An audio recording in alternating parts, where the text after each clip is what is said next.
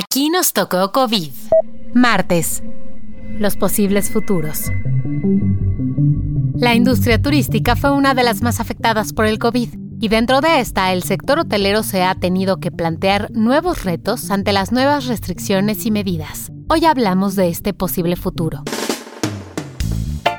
Después de algunos años de bonanza causada por un mundo globalizado que exigía mayor conectividad e interacción internacional, la industria de los hoteles está pasando otra vez por su peor crisis. Y sabemos que las crisis engendran nuevas respuestas. Algunas ya las estábamos viendo, pero tras el COVID se verán fortalecidas, sobre todo las que están atadas al desarrollo tecnológico. Pero antes de abordar este aspecto, mencionemos que en el posible futuro de la industria hotelera, uno de los jugadores que se puede ver más beneficiado, de acuerdo con los expertos, es el nicho de los hoteles boutique que son un tipo de hotel pequeño que cuenta con pocas habitaciones, lo que implica que hay menos huéspedes, es decir, menos posibilidades de contagio de alguna enfermedad.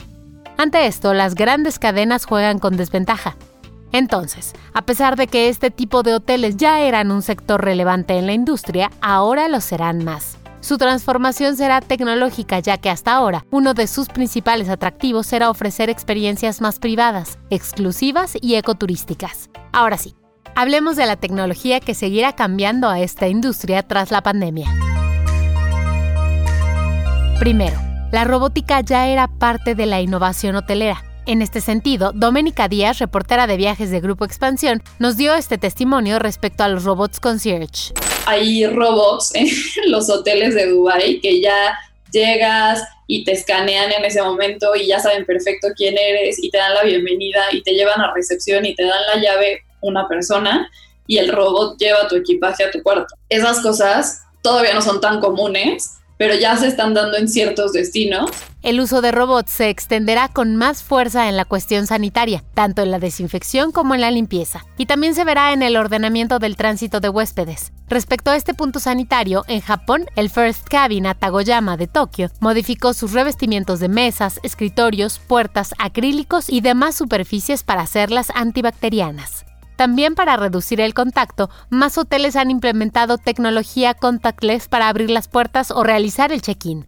Por ejemplo, la cadena hotelera NH introdujo ascensores ThyssenKrupp en algunos de sus hoteles. Estos cuentan con un nuevo sistema de llamados sin presionar ningún botón. Para ello, los usuarios utilizan su smartphone para leer un código QR que les permitirá llamar al ascensor e incluso indicar cuál es el piso en el que los debe dejar. Por último, hablemos de criptomonedas. Al respecto, Cavi Chávez, editora de tecnología, nos comentó. Están impulsando una manera de, hacer pagos de tanto de, reserva de vuelos como de hospedajes y demás a través de criptomonedas, porque en algunos países, eh, no, en todos, pero algunas economías están más fluctuantes que otras. Las, las divisas electrónicas como Bitcoin, como Dash o como Ethereum pueden tener también fluctuaciones, pero hay algunas que tienen un valor muy elevado. Hay una agencia europea en específico que se llama Travala, eh, que hizo un, convenio con Expedia y ahora puedes reservar con criptomonedas. Eh, alrededor de 5.000 hoteles me parece que, están disponibles a través de Expedia con criptomonedas. No en especial con una, vaya, no hay, no hay una moneda electrónica del turismo, ¿no? Pero eh, ya es algo que se está haciendo. Y, me parece curioso, ¿no? Que una agencia de viajes esté apostándole a las reservas con, con dinero electrónico. El guion de este podcast fue escrito por Giovanni Mac con información de la agencia EFE. Yo soy Mónica Alfaro y te espero mañana con la historia de la vacuna rusa Sputnik V. Un abrazo.